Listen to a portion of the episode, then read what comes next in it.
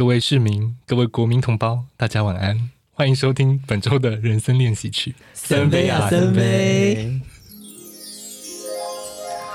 你为什么用一种李春姬的方式在跟大家讲话？李春姬是这样吗？李春姬他不是应该更慷慨激昂一点吗？哦，好像是哎、欸。你要再一次吗？是也不用吧？是有多想跟大家问好？这样开场的方式是有想跟大家讲什么吗？就想要正式一点。我我可能应该顺便跟你们问好。就是说，在我旁边可敬的两位选手 森森以及万万，我们要比什么？大家午安。就是比就是空气演讲大赛，好难哦！拜托不要再让我们想起一些悲伤的回忆。你们最近有在关注选举的议题吗？我就是很想要关注，但发现看选举的新闻很，我很容易血压会飙高。你有这么容易，或是焦虑？就是看到一些民调。哦，然后我就会觉得，怎么怎么可能？我不相信，吐血吐血。那万万呢？万万有在关注选举吗？没有哎、欸，万万感觉是一个对这个相关议题比较冷感的人。我觉得有一大部分的原因是因为我我投票的城市跟我居住的城市是分开的。哦，嗯、那你为什么不会想把它合一？迁户迁户籍啊？可是我要迁去哪？我是租租屋也可以迁进你租屋的地方啊。嗯，就没有想过这件事情。嗯嗯，对啊。最近呢、啊，我观察这次的选举好像蛮冷的、欸，算冷吗？没有什么大议题，没有什么大议题。然后吵起来的也不见得是在，例如说首都或直辖市候选人这样的。我们今天录的日期是十一月十号，距离选举其实也剩下一点点时间而已。嗯、那这一段时间以来啊，甚至很多的县市长是谁出来选，我们都讲不出来。我我自己选区的我是讲得出来啦，不是我说外县市的哦，外县市真的就是哎谁啊？你知道台南是谁吗？我知道啊，是黄伟哲跟龙介啊。啊，你好厉害哦！万万一定不知道对不对？当然了，我怎么会知道这件事情？应该是说很多就是他们都没有什么热烈的讨论，在这样子很冷淡的情况之下，听说就是你现在的就是什么卫冕者，其实比较不容易被挑战。嗯嗯，然后现在好像呃炒的比较在话题上比较有热度的感觉，就是像是新竹，就是高虹安那边，就是有 一而再再而三有非常多奇怪的爆料。但是其实说起来，新竹好像过往也不会是一个主要讨论很多的，的对啊，嗯、就是你也想说为什么？像微微身为台北市民，你对于你现这次的投票有什么样的想法呢？我们在一个光荣的城市里面，每次投票结果都非常的不光荣。有到每次吗？我投过的都不光荣啊。你有投过谁？你要自称了吗？因为上一次台北市长选举，我投姚文智。你很价值正确。然后再上一次，那时候我刚好户籍不在台北。嗯嗯嗯嗯。不然我可能就会不小心投给柯文哲，差差点在人生留下一个污点。我在 啊，我跟你讲，我投过两次柯文哲，哎。你投过两，你两次都投柯文哲，我要气死了！我怎么不知道这件事情？血压一秒飙高，不录了，不录了。我上次没有投姚文志，我上次 还记。I'm sorry，我因为那时候姚文志好像他抱猫，不是抱猫的关系，因为抱猫我真的觉得还好。呃，因为姚文志跟我之前工作的那个、oh. 呃团队有接触，但不知道为什么当下我对他留下一个不好的印象。我不知道是整体的那个社会氛围带给他印象，还是我们，因为他那时候记得好像来我们公司要找一些人的时候，就有点就是开门，然后就是我们就问他说：“哎，请问你要找谁？”他说：“哦，我要找某某某。”然后他说：“那你是？”他说：“我是姚文志啊。”然后你怎么可以不认识我？就是有种说：“哎，你不知道我是谁吗？”但是那时候就是我们真的不知道他是谁啊。他是不是太自恋了？谁会知道你是谁？我是姚姚姚文智啊。他做这件事情的时候还没有正式投入选战，嗯嗯、所以我们那时候对他的印象就只有一个说：“他以为他是谁啊？”的那种感觉。好了，老实说，上一次我也有纠结一下下，但是最后我决定。票投姚文智还是最主要，还是就是因为他是唯一明确支持同志婚姻的候选人。哦、对，对，对，对，因为那时候柯文哲就开始这么暧昧墙头草。上次他有暧昧吗？我有点忘记。因为上次的选前就已经有报说他他有在场合里面说没有啦，我没有支持同志婚姻，就是、嗯、就是已经有他两派说法都出现，那他本人也没有。明确的。对啊。哦，你很你很有智慧耶！我觉得对我来讲，我会设定几个议题是我在乎，我就会照这个议题去投票。对，在投票的时候，每个人都有他在意的所谓的核心价值。嗯、对我自己来讲，我可能真的对于呃性别平权这件事，然后可能同志议题这件事是我比较关心的。但是当然，其他也会衍生一些像是呃，可能像能源的议题啊，或者是、嗯、呃统独的议题，国家是要不要亲中？这件事情，老实说，我也会非常关心，因为其实像这几个议题，它会有一个先后次序。对，当你把你其中一个假，例如说我把假设把性别平权放到统独议题之前的话，可能就会被人家说什么。中共同路人，对对对对，因为他就说你这些人就是觉得说什么没有平权的台独我不要，就是之类的。但是有人又会说，如果你被中国统治的话，你连这些平权根本是想都不用想。对啊，他们就会觉得说，我一定要先有这个才能有这个。但是你会觉得说，我如果说在追求所谓主权的时候，嗯、抛弃了一些我可能本来放在。很前面的价值，那就不是我要的独立。我觉得很难，就是直接把它就是撇开来讲。哎，对，没错。对啊，所以我觉得这也是一个蛮我在做决策的时候，其实我会蛮关心的一个议题。嗯，如果平常比较少花时间关注社会新闻，你可以设定一下，你觉得你在意对你居住城市或者是你户籍所在的地方，你比较在意的点是什么吧？那你有在关心你的你说候选人的论文？政见啊，谁在乎论文？论文真的好无聊，我真的不在乎论文哎，这我也不在乎论文。哎，你没有写过论文？我没有写过论文，我只有大学学历而已。你的论文的引用字数多吗？我好像没有回去看呢。你是不是应该检查一下？因为我好像也是也是设定，好像那种多年后才会公布的那种论文。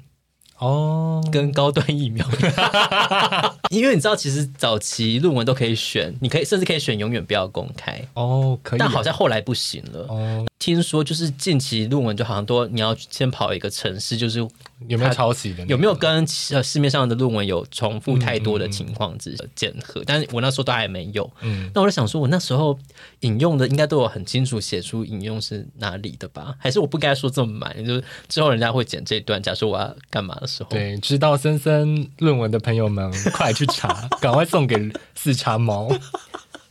我为什么？我什么东西啊？找我干嘛？四叉猫想说干嘛？谁啊？好了，我觉得论文这件事很不重要，但是因为其实我觉得今年真的是所谓的掀起了大论文之年，论文元年，论文元年，就是大家就纷纷去查，就会发现，就是台面上很多就只是为了洗一个学历啊，然后会不会写论文跟你会不会做事又是两件事，但是又想说，那你到底我们对于这个学历的在乎是怎样呢？我觉得这件事其实老实说到后来讨论就。蛮失焦的，甚至没有你，你也没有办法把这个恶习在这次可能做一个改变，就是它卡在一个不上不下很尴尬的地方。是不是还是很多民众会在意学历？我只能说，像曾宪莹这种人，他也是念一些什么家庭什么的博士，还是我，我真的好想吐。我讲到他，我真的就想吐。因为刚刚说到核心价值，因为我很在意就是性别平权的议题。嗯、那像这些曾经发表过对于呃性别教育，或者是说对于呃婚姻平权这些有一些很激烈发言的人，像是刚刚讲到曾宪颖，嗯，或是张守一这些人，只要推举他们出来的政党，我都会一律就是列列为拒绝往来。你政党之所以能够推举他，就代表你认同这个人的价值。嗯、他是他讲的话，你们是觉得 OK 的。那我觉得我我就完全没有办法接受啊。对，国民党就在讲你。但是郑宪你这次是无党籍的，我刚刚才知道。他一开始是代表国民党参选，只是没有初选没有过而已。对啊，他真的好恶哦。国民党真的是瞎，算了，他们本来就很瞎。那你有在关心这次你选区的一些政见吗？我们刚刚讲到，就是你要设定你自己在意的议题嘛。嗯、所以呢，我稍微做一下功课，看了一下台北市长候选人有哪些方面的政见我比较在意呢？嗯啊，我我找了一下，就是各个候选人有没有什么性别政策了。嗯嗯嗯，蒋万安不不意外，就是讲了一些空话，没有什么实际的政策。他的空话是怎样的空话？打造一些就是多元友善的城市。具体来说是没有具体啊。OK OK，我黄珊珊我也没有看到具体的性别的政策了。嗯嗯，老实说，在市政上可能对于呃性别然后平权方面可以做的确实不多。陈时中有提出一个议题是我觉得还不错，我觉得公家的政府单位在进行一些文件输送的部分呢，嗯，这些他们都要增加多元性别的选项。嗯嗯嗯嗯嗯。时候，因为我本身也有些跨性别的朋友。嗯嗯嗯。这个台词怎么这么熟悉？我是真的有跨性别的朋友，他常常就是会遇到要勾身份证上的性别，还是他现在认同的性别。嗯，嗯。那以及说他勾了这些进行一些公文的来回的时候，会被受到质疑。这样。对，那我觉得这这个是一个我有看到我觉得还不错的性别议题的政见。嗯。那我觉得另外呃，他他有特别提到他要增增加就是。爸爸育儿，或者是说不分性别的育儿的呃一些教养的课程，嗯嗯，或者是说一些津贴补助，我觉得这很重要。就是说，生养小孩不是妈妈一个人的责任。他特别提出说，其实我们应该也要让男性有这个机会可以参与育儿的过程。我会特别提这个，是因为我记得在上次总统大选的时候，我看到一个广告，我真的觉得毛骨悚然。怎样？就是。呃，是郭台铭竞选总统他的广告，哦，然后他就说要打造一个让妈妈可以安心育儿的环境，嗯，然后整个呃广告电视广告影片就是很轻柔，然后一片纯白的环境里面，很多个妈妈，有的是孕妇，有的带着小孩，然后里面所有的。女性跟小孩都全身穿着白衣，他就说要让所有的女性可以安心的育儿。那我想说，嗯，请问爸爸们去哪了？为什么爸爸们不用育儿？他们理想的国度就是一个女人用来生孩子跟教养孩子的社会的故事。对，我就觉得广告就是走一个比较直感路线，但我真的觉得好恐怖，而且全部人都穿白色，我觉得我真的想到我的鸡皮疙瘩。但是好像这这种啊、呃、这样子的言论很容易召唤一些就是所谓的。这这个我要想说，怎么样比较正护家盟有圣光的人，就是、呃、喜欢守护家庭的，喜欢守护家庭。对啊，就是好像这些族群或是一般的民众，假设对性别意识没有那么，这叫进步嘛？对，没有那么敏感的。我我觉得就像我们之前讨论过的台湾戏剧好了，嗯，像《俗女》，像、嗯、呃《台北女子图鉴》，嗯，他们都有在讨论说，一个女人社会对女人要怎么样生养小孩的期待。对，那我就觉得这。这个议题应该是很多人会开始关注的事吧？然后你推出一个这样广告，告诉大家说我要让女人好好的生小孩，嗯，我觉得很恐怖哎、欸。可是我觉得他们可能就族群就不是在瞄准我们这些人，是没错。对啊，他就是瞄准那些觉得说一夫一妻一生一世的人，还有一些主科工程师。有另外一个陈时中的证件，我不知道你们有什么想法，就是。公厕就是装免治马桶，不是很喜欢呢、欸。你你会用免治马桶吗？我觉得理想起来是蛮好，可是因为在公厕，我就会觉得那个光是资源和损耗，我会觉得很容易坏掉。哦，你是就成本的面去思考这件事情？对啊，你觉得这个预算没有花在刀口上？对，如果有，你会用吗？我可能也不敢用啊。可是如果有些高级的百货公司有，你也不会用吗？会啊。What's the difference？我觉得还是有点差别，就是在百货公司，你说它整体百货公司的清洁人员可能会比较频繁的在做整。哦，如果像台北火车站里面的厕所，就本身清洁度没有那么高，哦，它又有免治马桶，有了你也不敢用这样的，就是我会觉得那个有一点算是在浪费，或是乱开一个支票。我其实像我们公司。那栋大楼的都是免治马桶，但是我其实也都是用的不亦乐，就是我会我不会排斥在外面上免治马桶，因为其实你去日本住旅馆，他们也都是免治马桶，所以我其实那个就是一个喷水的东西啊。对啊，因为黄珊珊在台北市长的辩政见辩论会上面就说，嗯，我做市长也也知道市民对于。整所有公厕加装免治马桶是一个多么不切实际的幻想。嗯嗯，然后我就想说，奇怪，大家在讨论日本很多免治马桶的时候，都讨论的很开心，嗯，为什么台北市要装就在别人身上就很好，在我们自己就说，哎，我们又不会用，哎，那个那么脏什么之类的。嗯嗯嗯。那我个人因为现在公司上厕所环境不是很好，如果公司附近的公园厕所有免治马桶，我会很开心。你们现在公司的厕所环境不好哦？一个就是它离办公区域很近。哦，你说你在平里面乒乒乓乓，大家都会听到。对，就是我就觉得外面其实听得到。然后二来是它的那个隔间门跟墙隔板，就是没有到天花板。哈。然后而且它甚至就四叉猫会探头过来，四叉猫可以探头过来，它甚至不用站到马桶盖上，就是我本人在里面站着，我也会露出头顶。也太丢脸了吧？对，就是一个很没有隐私的上厕所的环境。嗯嗯嗯嗯嗯，我个人是，我个人是 OK 啦。就是附近如果有一些有免治马桶，就是良好的上厕所环境，我是会蛮开心的。但是因为我确实也是同意万万说，就是这个经费的问题，的问题就是经费跟维持。因为如果说装免治马桶，可不可以降低堵塞呢？例如说像卫生纸的用量会减少之类的，我不知道他们。这个分析是从何而来啦？但我觉得当然跟整体国民素质也有关系啊。哦、啊就是说，大家是不是真的自己上完厕所会注意那个厕所的整洁？我觉得这也是应该说可以促进观光发展的一个政策吧。嗯，就是你看，我们很喜欢去日本，嗯、因为日本就是很干净什么等等等的。对，那我们也很不喜欢去欧洲，找不到公厕。那如果我们可以靠公厕吸引观光客，不是也不错吗？说真的，这件事情也有一点是断章取义，就是我我们我也不知道他的分析基础是怎样，嗯、那也不知道他期望的效益是什么。如果觉得当然有一些分析的话，我觉得说不定会让大家比较可以明明白。假设第一波瞄准的是捷运站的公厕，那大概会需要多少经费？那怎样？我觉得说不定会比较清楚一点。你刚刚提到辩论，你有看台北市长的辩论吗？我看了一下，但是就是有些。候选人就是讲了很多空话，我真的是 头上太多问号了。我自己是没有看，但是我听到一段话说，好像蒋万安想要让台北是什么婴儿的交响乐，一让婴儿的啼哭声成为台北市交响乐吧。我完全不想要，好焦躁啊！对啊，你是张孝全，这是台北女子图鉴的剧情吗？为什么要啊？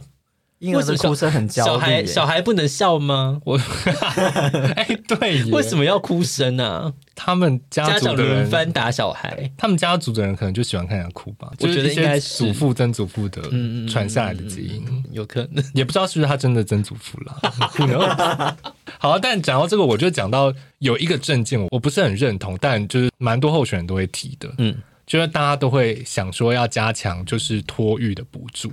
嗯，就是说延长托育的时间啊，嗯、然后或者说改善托育的环境，嗯、让家长可以更安心的托育。嗯，我相信绝对是有很多家长会赞同这个政策啦。对，可是我觉得对我而言，我们不是应该想办法降低老公的工时，让 让父母有更多时间可以陪伴小孩吗？为什么是说哦，我可以把我小孩丢到外面给别人过，我就可以安心的工作了？我们的工时还不够长吗？我觉得你讲到这件事情呢、啊，就会让我想到之前我我曾经对民进党很不开心的一件，就是所谓之前七天假的。对，就是劳基法修恶的事情，不、嗯、是都会嘲笑说什么蔡英文说什么老公是他呃心里面最软的那一块，嗯、然后你就想说，但是就算是如此，你还是没有办法。但是因为说真的，就像你刚刚讲的，为什么他不敢说，就是可能老公的工时下降？呃绝对是在照顾资方嘛，对啊，就是说顾及资方的成本。说真的啦，大部分的民众啊，虽然是所谓的身为劳方，但是都有一颗资方的心，嗯、就是大家还是会觉得说，那为什么呃，我们可能什么上一代的苦干蛮干，然后换来什么台湾经济奇迹，当然背后都很多值得商榷的一个背景成因，嗯、但是你就会觉得说啊，现在年轻人就是就不想工作啊，什么什么的，所以他们很难直接把说什么改善劳工的。环境，我觉得他甚至就会变成说，我只是保障劳工基本的权益不受侵害，但是你很难在你的证件里面直接就是很讲说我要降低工时这种事情，好像人家就想，那是不是会影响我们台湾的经济表现呢？我觉得这个好像在台湾的证件里面会是变成一个比较激进的一个表现。对，所以老实说，这个修修法这个假的部分，当时心情就是想说。我好了，我不认同他是修恶，我可以理解他们后面政策的考量，嗯、但我真的觉得多放这七天假真的没什么。台湾人工时间太长了，好吗？就好像现在台面上也没有政政党真的可以感动这一块吧？对啊，嗯、对啊，就想说你我们都还没有独立建国，你就在已经在想说要休息，就是这这个在很多议题之中都会被排到很后面去。呃，另外一个我比较会我看了会皱眉头的证件类型的话，就是所谓。大撒币方向的政策，嗯嗯嗯、就是说，呃，全面发放重阳金啊，或者是说，所有老人装假牙免费啊，就是这种不分资格，然后只要达到盈利门槛就可以拿到钱，这种我就觉得就很廉价，因为你的市政应该拿来做建设，而不是说。我让你市民少花到钱，可是这就是政策买票啊！对，我就觉得这就是买票，然后所以我自己就会觉得它很廉价。嗯嗯嗯嗯。然后之前我觉得有一个很让很让人生气，就是台中花博，不是卢秀燕任内决定的，但是他在他任内举办。嗯，那因为呃，卢秀燕上任之后，他就决定台中花博对所有台中市民都是免费开放的。嗯，嗯嗯。但其实因为在跟这个花博的主办单位是一个国际的单位，在办这个，他们其实是有明文规定说，办这个博览会就是不能发免费的票。嗯。所以这样其实是违约的，所以他其实做了这件政策买票是之外，一个是浪费钱，嗯、二来是我们还违背了一些国际这些跟国际单位合作的合约的内容，嗯，嗯嗯，就是造成台湾在信用上面的受损啊。对，你爽到台中市民，然后呢，你就是不顾后果，可而且也不见得真的有爽到啊。对啊，不过就是花博 政策买票的东西啊，其实它是。散见于各大政策里面，嗯，没错，包括像是呃所谓的住宅政策或是都市更新的。现在很多的民众因为房价很高昂的关系，我觉得大家候选人他基本上都会有所表态。那我其实最讨厌、最讨厌听到的一个政策，就是有关都市更新，就是一瓶换一瓶，一瓶换一瓶这件事情，我真的光是听到就是会觉得说 又来了，很烦。毕竟你是炒房专家，我不是炒房专家。这件事在你眼中就是一瓶换一瓶，不可能了。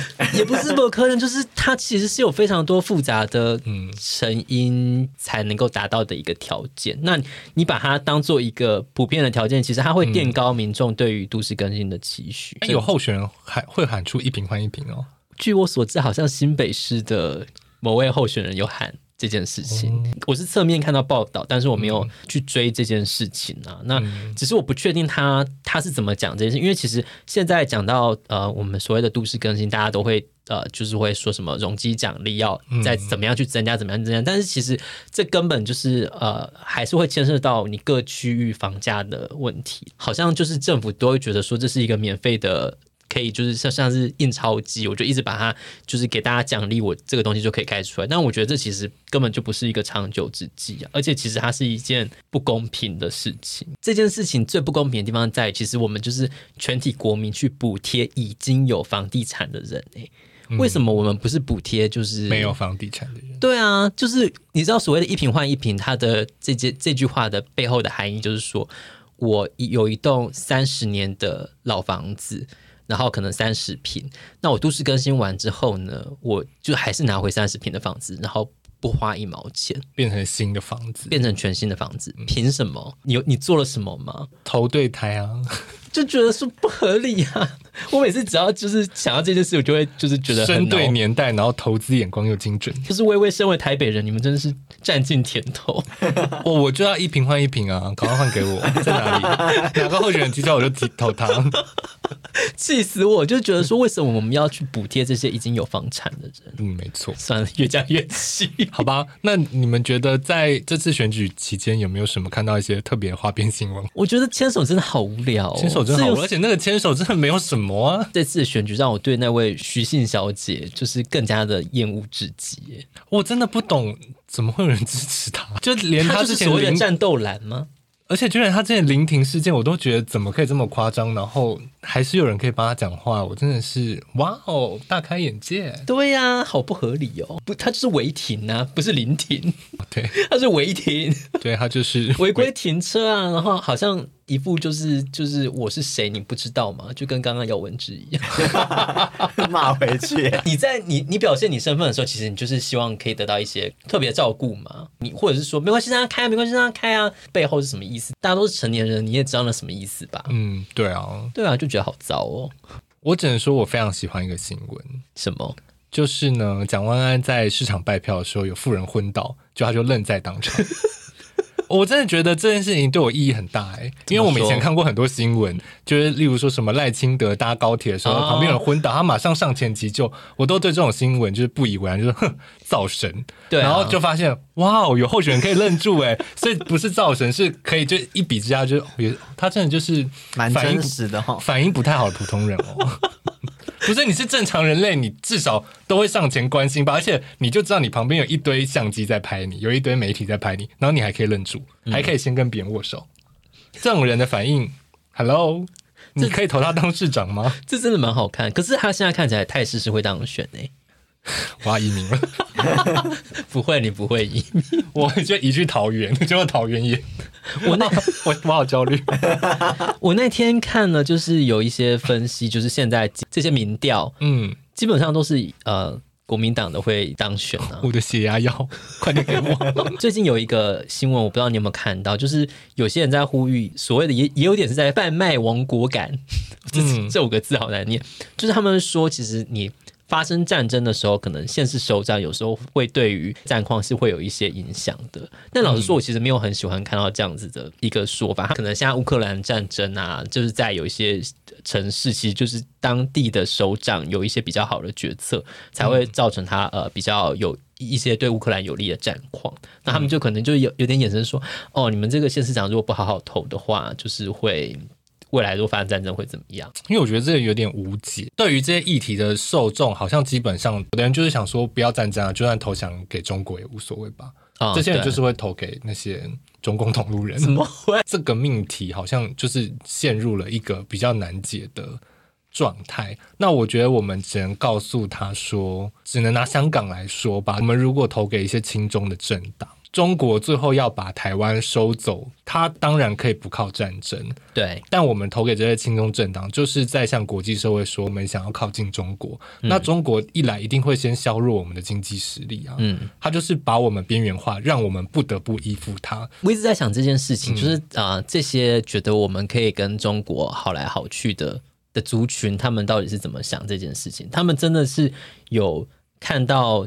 香港的现况嘛，就你你甚至不用说新疆好了，新疆真的是台湾都已经有政治人物到当地，然后都还可以说什么哦，他们就是完全没有什么压迫啊，那无视于这么多的一些国际调查的证据，都可以讲，就变成一个罗生门。反正你觉得有，我觉得没有，那我们就看你相信谁，就变成这样的一个罗生门状态。我觉得就不用讲新疆那么远，你讲香港好了，香港它现在已经就是整个。国际金融中心的这种地位，就是已经边缘到这这样子的一个一个情况了。然后他们的一些法令啊，或者是他们的反对的声音，包含像媒体或者政党，都已经变得，我觉得真的是有点惨不忍睹的一个情况。会不会有些政治冷感的人觉得没关系啊，以后只有一个候选人可以选也无所谓，也很好啊。那我们是不是会变得像饥饿游戏那样啊？你说我们会就是开始射箭，对，去猎一些山枪之类的，猎山枪违法。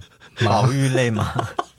好像不行哦。嗯，我我只是好奇，就是这些支持中国的统一的人，他们真的会觉得说自己会不一样吗？应该说统派应该没有那么多，大家会觉得维持现状，我就是不统不独。所谓的维持现状，到底是什么？就是什么都不动啊，就是时间凝结在这一刻。可是问题是，我觉得，我觉得问问题就是说，现在中国的方向也很明确，啊、他们就是。有一天要拿下台湾呢、啊？我应该说近几年来痛的都不是我们、啊，动的都不是我们呢、啊。我们你想要维持现况、嗯，人家是没有要维持，人家没有要维持现况啊、嗯。你为什么会觉得说我什么我们在跟中国挑衅？好，那不要讲，就是对中国要怎么样态度？好，你、嗯、就就其他的议题来讲、嗯，这些亲中政党也没什么好投的。对啊。他们真的觉得说现在经济可以靠中国吗？好，不然我们就讲候选，我们就从候选人质感来切入。好，OK OK，质感学，嗯，就不得不又讲一下蒋万安。OK OK，你觉得他说要带大家去吃台北美食，然后吃了一个路边摊之后，就买来麦当劳回车上吃，这对台北市民有光荣感吗？台北的美食就是麦当劳而已。我只能说他真的很做自己。你有看到他前几天那个去吃么大餐的收据？好像就是一个人花了数万块吃那个瓦瓦伦斯基、泽伦斯基，就他们去吃那个牛排馆嘛。然后反正就是花了非常多钱。出来之后，他原本还说：“哦，没有啊，这这跟我没关系。”后来说：“啊，对啊，那个我我忘记了。”真的是很糗哎。我觉得他会让我有一种感觉，是他其实不太会演戏。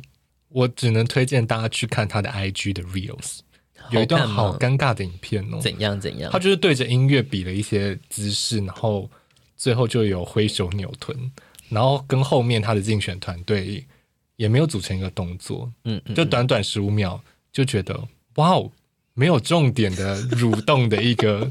Reels 短片，好值得一看哦！我想这些质感部分，万万是不是对蒋万安有一些话想说？我可以分析他们的星座，我没有办法知道他们的宫位，因为他出生时间是保密的。可是其实网络上查得到他大概出生时间，嗯，然后所以就是有我有做一下功课。我们现在从玄学的角度切入，没错，我们的宇阳居士，我们一窥台北市长候选人身心灵背后，我们受到这些行星们的影响，对。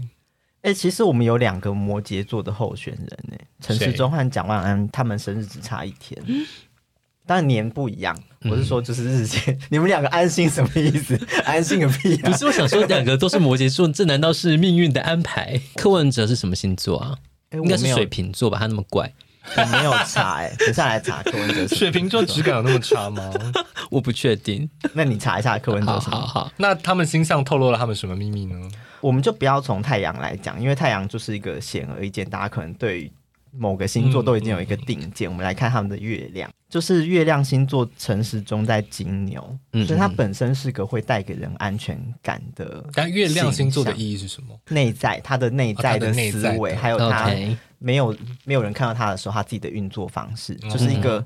它拥有安全感的时候，它会是什么面面相？嗯嗯嗯嗯，对。那陈时中在金牛，它本身就是一个很稳定的星座。哦，嗯嗯对。那当然就是它的缺点，可能就是他不是个非常能够创新的人。嗯，他做事情的时候，或是他运作事情的方式，可能是他必须要收集很多资讯，然后他消化之后再执行，可以可能可以执行的不错。可是他，然后他会。带给人一种比较有安全感的感觉，嗯嗯。不过他可能有囤积癖吧，我觉得。就是、可是他在当就是疫情指挥官的期间，创新了很多词汇啊，像是人与人的连接。那个是他的水星。我个人啦，就是他当疫情指总指挥官的期间，嗯，我觉得是安心的吧。对啊，就我觉得即使人与人连接，大家觉得很好笑这件事情，嗯、我也觉得他就是一个他不想要让性。的污名化在这件事情里面发酵，他想要单就一个，嗯、所以他去创造这个字，所以我觉得这个用意其实蛮好的。对啊，对啊，对。然后蒋万安他的月亮在天蝎，他的安全感就比较少，就是他平常可能，所以他看到一些让他惊讶的场景，他就会。不知道要干嘛，愣在那里，愣在那边。就是其实他的安全感来源是，如果他今天知道这个场合他拿得下，他知道对手致命伤在哪里，他可能表现就会很好。不是那么有制胜的把握的时候，他其实就蛮容易会呈现一种疑神疑鬼，会觉得别人都在针对他的感觉。没有想到我会大大聊，我也看不出来蒋万安有这种疑神疑鬼的感觉，个人也感觉不出来他有洞悉别人的弱点就是了。可是蒋万安，你如果说他跟你交往，你可以吗？突然神来一笔，他的金星在天蝎哦，是性感那个金星在天蝎是性感的，是说他外貌是性感的，还是说他在性能力方面是好的？毕竟他都生三胎了，你调查的好详细哦。没有他，他会不不自觉的散发出一些，就是就对某某某一些人来说，他是非常有性的吸引力的。嗯，陈玉珍啊，我是猴子偷桃他。我得说，蒋万安确实长得是算好看啊，因为他的金星在天蝎，就是他他吸引人的方式会带给蛮多人有一些就是性的遐想吧，我猜。是，你赢了 那他就当就是性幻想对象第三名就好了，那个支持他开 OnlyFans，那就是一部一部分的他。哎、欸，我还没有讲完黄珊珊的，黄珊珊的月亮在摩羯。哎，那黄珊珊是什么星座？天秤。天秤座，OK. 所以他平常，而且他的星座非常的均匀，他的星座就是一个天秤，一个摩羯，一个天秤，一个摩羯，他没有别的星座，嗯，嗯，他的人生就只有这两个星座组成，这样会是一个什么样的趋势呢？就他整个人都会很朝着权势前进，因为其实月亮在摩羯座的人，他们虽然他们感觉心中想着大卫，对对对，他们虽然会给人家感觉是好在上位过程中有点辛苦，可是他们内心都是。很有野心的，他们在行事方面会跟其他人比起来会偏谨慎，因为他觉得他不能出错。嗯、然后有时候反而是因为他们就是行事很小心，嗯，所以最后反而是他胜出，因为他的失出错率是少的。我很想知道黄珊珊怎么评价自己依附着柯文哲，现在开始选台北市长这件事。对啊，我也很好奇到底是不是个错？但他如果当初不依附他，他也没有机会出来选。是啊，第一次投给柯文哲的时候，那时候其实我不知道你们还有没有印象，那时候台北市其实有蛮多很立即的改变，像是什么在竹北门旁边的一些交通，那是他第一任接近后面是不是？刚开，我记得好像刚开始的时候，就是有一些好像很雷厉风行的，嗯，看见改变，对对对，一的一些改变，你就会觉得说，哦，真的好像。有呃，这个城市有所不一样。后来，因为我们那个时候其实也有在接触他们的团的，就政府的团队。但是其实你会知道，就是他身边有非常多人才，嗯，这些人才其实现在他们很多就是可能都离开他啦，都是渐渐的全部几乎全部离开他。嗯、那我觉得其实他们现在就就是有有很蛮多去高雄的。其实我觉得高雄市最近的那种改变也都是大家明显看到，就是不只是说我们办一些活动啊，或者是说那种呃可能像烟火这种烧过就没了东西，他们其实是呃真的有就是就一个整体的产业趋势，然后想要给这个城市一些改变。我觉得呢，在一开始柯文哲那个时候确实是会有一点这样的感动，但是久了之后，你从他各种荒诞的。呃，言行开始就是说，哎，这阿伯真是一条长直通到底呢，真是可爱啊。那久了之后就觉得说，这个人到底有完没完呢？对，就是没完。对啊，你就想说，天哪，他好烦哦。我只能说，回到就是候选人质感这件事，嗯。有些政党候选人长得是不差啦，但他们旁边就是会有一个头发也不整理，然后高腰裤的阿伯，而且他们现在看板都看好大，我头眼睛都好痛。我最讨厌看到广告还是曾宪宁，哦，而且他广告很多广告很多。平常居住区不太接近，所以不太，但经过那区看到的时候，真的会很全身不适。对啊，我真的好想要投掷一些什么什么恨意到上面，对，不是不是汽油弹，都是恨意而已。我还有另外一个判断，就是我要投给谁的的一个想法，就是当我看到这个呃人他的广告越多了，我越不想投给他。真的啊？对，因为你们呃居住的地方的里长是选情是激烈的吗？里长，我不知道哎、欸，我们就只有两组，但是他们蛮激烈的，就是他们早上会各自站在一个路口，跟每个去上班的人打招呼，就像里长已经需要到路口短讲了。I don't know，但是他们就这样啊。嗯、然后，而且还有就是非常多的那种布条旗子，嗯、就很多，就是我就看你们谁比较多，我就不会投给谁。我觉得这就是一种铺张浪费啊。对，我有一件事让我很深，就是我疫情关在家那那一周，那个周末。嗯好像礼拜六早上九点，从来没有，至少我搬家过去之后，我从来没有听过那个李明的广播系统打开，嗯，然后他就打开，然后就一个很尖锐，然后而且非常大声的声音。就是说，哦，某某市议员请来的什么免费按摩，还有什么在里长办公室，嗯嗯、欢迎大家前来。然后他还广播了三次，但我就觉得礼拜六早上九点没有必要大声广播吧？他们可能都已经起床五个小时嘞。对啊，他们四点就起床，就是在公园甩手了。就是在公园，他就去公园按摩，他们就会按到啊。对啊，我就觉得他。明显就是一个在选举造势呢。对我来讲，这跟宣传车就一样道理啊！我、哦、好讨厌哦，有宣传车都不投。对对，值得值得。但是你觉得说，假设今天你要出来选的话，你要怎么样让大家知道你，而不会很扰民？当个网红吧。哎，对，我觉得讲到网红，就是刚好看到一篇文章，嗯，他就说，其实像台北是这样。像瓜吉，他是网，嗯嗯嗯、他算网红，呃，算网络上的 KOL，然后出来选市议员，而且选得上，其实，在台湾不是一个常见的现象。就是说，其他县市没有这个现象。他就说，因为他那个人是想要讨论，就是说，像台中市议员的选举，他说台中有六十五席的议员，嗯嗯嗯，然后呢，现任的六十五席有五十五个候选人会继续。竞选连任，嗯嗯，然后里面有十十个不竞选连任的，里面有九个是他的儿子或女儿要出来选，哦，然后有一个不是儿子女儿，是他的现在的呃办公室的助理，啊，好糟哦！而且他说这六十五席基本上稳上的有六十席，某种程度的世袭，对，他就说其实，在台北以外的地方，越靠近中南部，就很容易形成这种议会世袭的。制度，那他说，其实是因为就是升格直辖市之后，应该是那个名额变少了，嗯、所以造成市议员没有一点民意基础，要翻盘很难。对，所以就会形成这种世袭的这种政治。像是市议员这件事，可能大家比较没有那么多关注。好了，就是有你知道，现在有个网站可以查，就是所有的候选人他们有有有没有什么案底吗？你有玩过吗？案底没有哎、欸。那网站很有趣，那苗栗现场应该蛮精彩的吧？嗯，你其实不用到那么远哦。其实台北、新北就嗯呃新北的市议员就已经很精彩了哦。好，对啊，因为我本身住在新北市，所以我就是有看一下我选区的。呃，一些状况，想说哇，这个人竟然就是就职的时候就已经有贪污了经验，想说哇，就是很多其实大家都是背上背了很多东西来选举的呢。我觉得大家看到这种会说，哎呦，投他，因为你去投别人，去投别的党，他一定谈更多。哦，我跟你讲，我忽然想到，我们那个我们的选区啊，还有一个议员，就是他被判判刑定验了，然后就是不能参加这次的选举，叫做金钟玉。你说现在你的选区？他他登记参选，但他现在被哦哦，他就是因为因为他现在被判刑定业，所以有几个议员替补上了汤顺杰那些人。对对对对对对对。哦，就是、你们选区好酷哦！之前有来我们的那个里活动的时候，你就可以感觉到他的江湖气息，真的是。可是我觉得很多里民是喜欢这种。这种感觉的人的，哦，就是他会觉得说你很海派，就是你很有手腕去处理事情。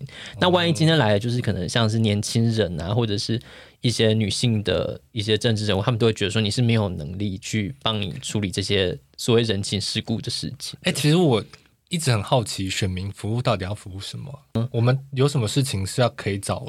民意代表去帮我们敲的，其实很多，因为像我当兵的时候啊，我那时候跟我爸就是抱怨说，我可能当兵的什么单位很不好，哦嗯、爸就说，那我要不要去找什么议员去讲一下？我想说，有必要吗？对啊，但是他会这样讲，就代表说他身边一定有人这样做啊。就是我就觉得我有听过很多这个可以去讲，但我就好像又没有听到很多说讲了之后会怎么样，嗯、还是说真的能怎么样，他也不会讲出去。应该是真的会，他就是下次会投他一票。对啊。就是请托啊，哦、然后你这个呃，例如说像你这个里的一个，我们要要有有些什么建设，然后可能他就会给你一些呃资源，或者是说有些公部门的管道，或者是说透过他的能力、权力去施压。假设可能这边我路要重铺，那我就可能就帮你去跟那个或者是一些相关局处，然后跟他去说哦，你赶快帮他优先处理。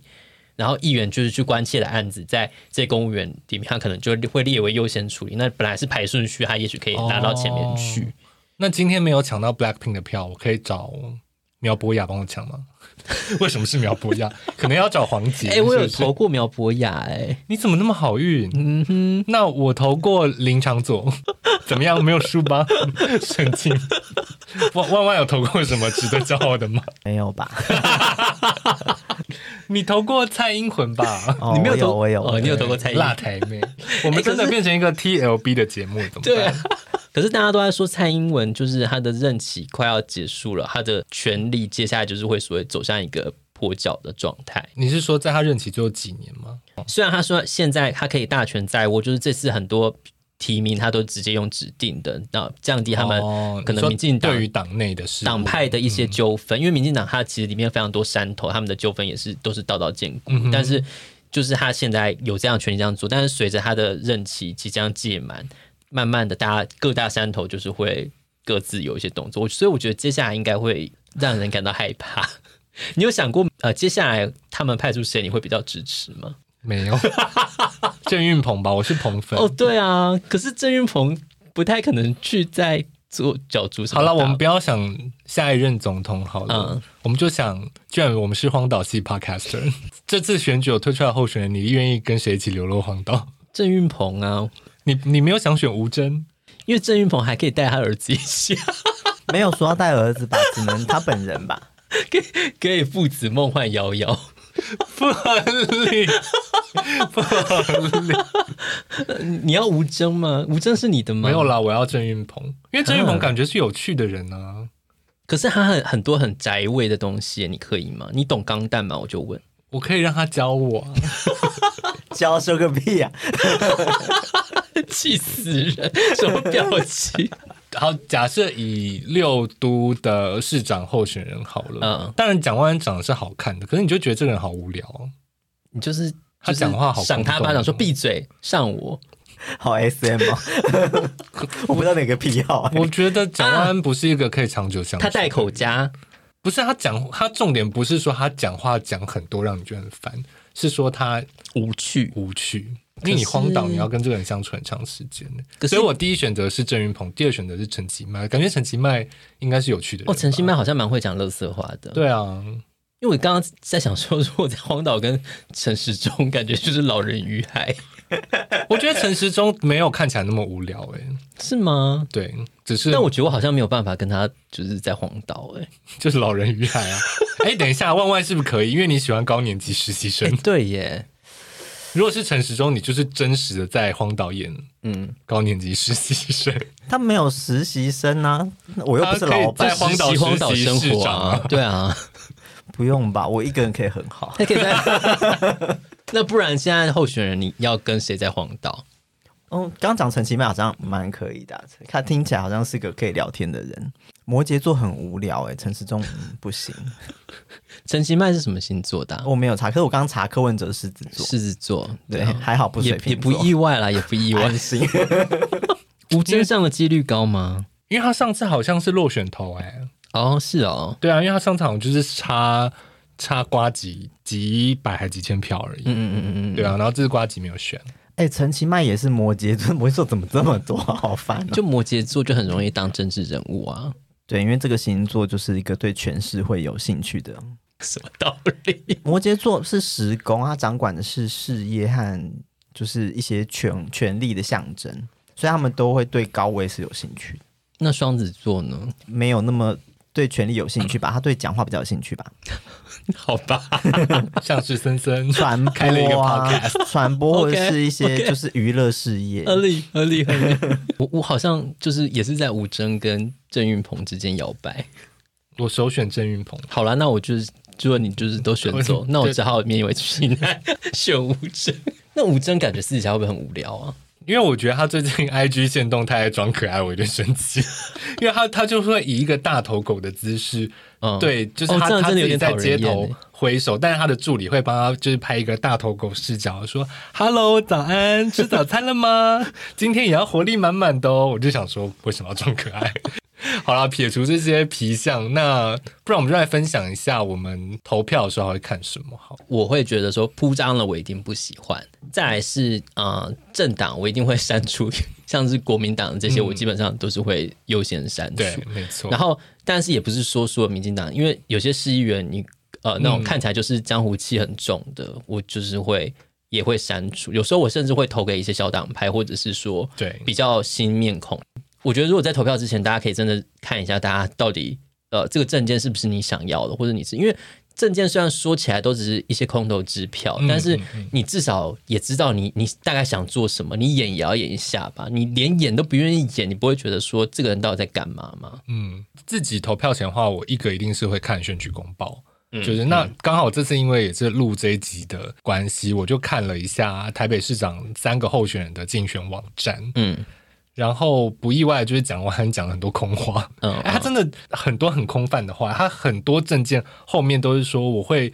呃，协力结合公部门与民间私人力量一起来完成，就是文化的事业，或者说来完成什么社会素质跟你说，就是他的结论都长得一模一样，我、嗯、就想说也太偷懒了吧？不用承诺，就是不会，没有达成压力、啊、就是什么都没有，没有任何 KPI 可以写出来，啊、我就觉得很傻眼。而且蒋万安的竞选网站里面证件还有错字，我就不告诉你们是什么错字了。OK OK，觉得真是大意。然后黄珊珊做了一个非常酷的，就是元宇宙的。政策网站，但我点进去就是，嗯、就是有一个人在里面一直 跑来跑去，我实在是觉得头有点晕，我就是看不到任何证件，我就算了。可是可以换衣服哎、欸。哦，真的、啊，你已经有进到换衣服的阶段。他可以换角色，看你要换男生女生的话，哦、每一次换就会随机出现一套衣服。嗯，他当然对城市有愿景，嗯，但是我只能说他做了二十年的市议员吧，嗯嗯，然后又做了四年的副市长，嗯，他就是讲不出任何政绩啊。他在位，他是已经在位过的人，他拿不出任何东西。然后市政所有做不好的东西，他都说就是中央不好啊，而不是台北市能的。那我就觉得，嗯，嗯，那选你要干嘛？而且台北市已经是台湾拿最多资源的一个城市嘞。对啊，我觉得另外有一些辅助我们选择的工具嘛，就像你刚刚讲，我们有网站可以，我们到时候再把这些连接都提供给听众好了。好，就是说一个你可以查候选人案底嘛。对。那最近就是婚姻平权大平台，他们有推出一个叫做 Pride Watch 的，嗯，就是它里面会统合所有现在台面上所有每个选区的候选人有没有签承诺，就是。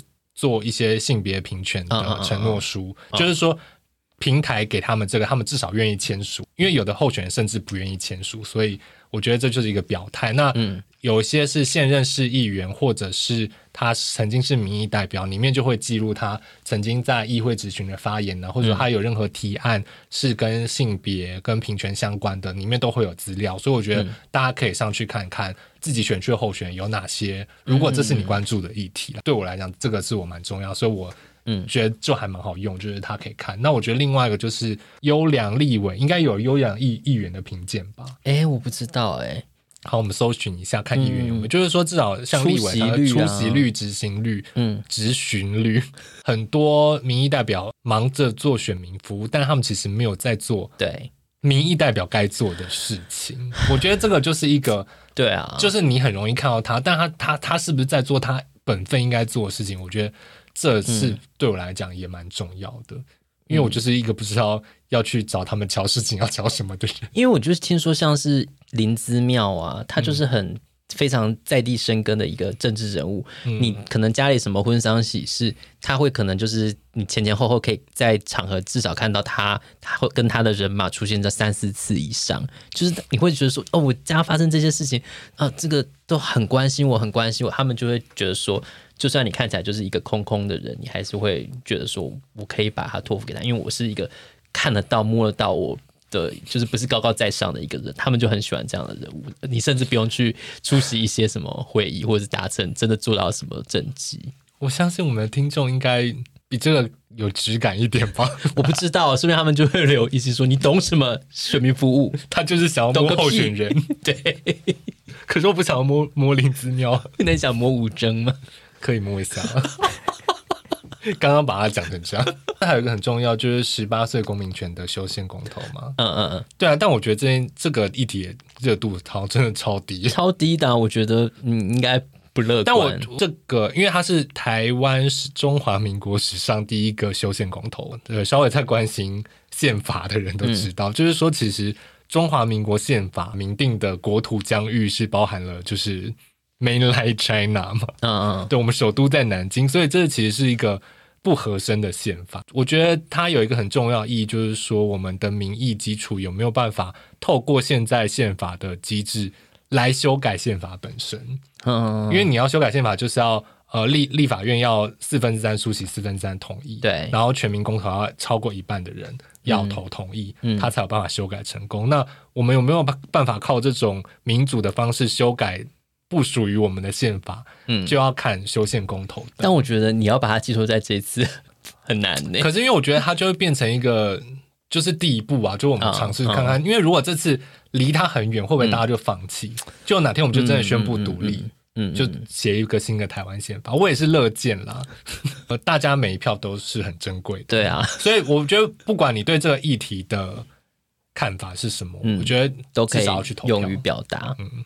对啊，好啦，虽然今年的选举好像真的比往年冷上许多，但是我觉得现在国际情势也是大家都很关心啊，所以嗯，嗯，我也许我们能投票的机会也没有那么多，大家我觉得还是多多把握能够就是发出声音的时候，那珍惜大家每呃这手中的每一票，就是好好的发挥它的价值。那不管有任何的呃想法，我觉得你都可以透过这些选票来。表达你的意见，对啊，选后如果都不开心的话，看要不要一起移民喽？对啊，我们再来开一个移民特辑好了，买大家集资买一个荒岛。好了，那我们这集就到这边，那很感谢大家收听，那也给我们五星好评，那然后记得去投票。对，好，那我们这集就到这边，谢谢大家，拜拜，拜拜。拜拜。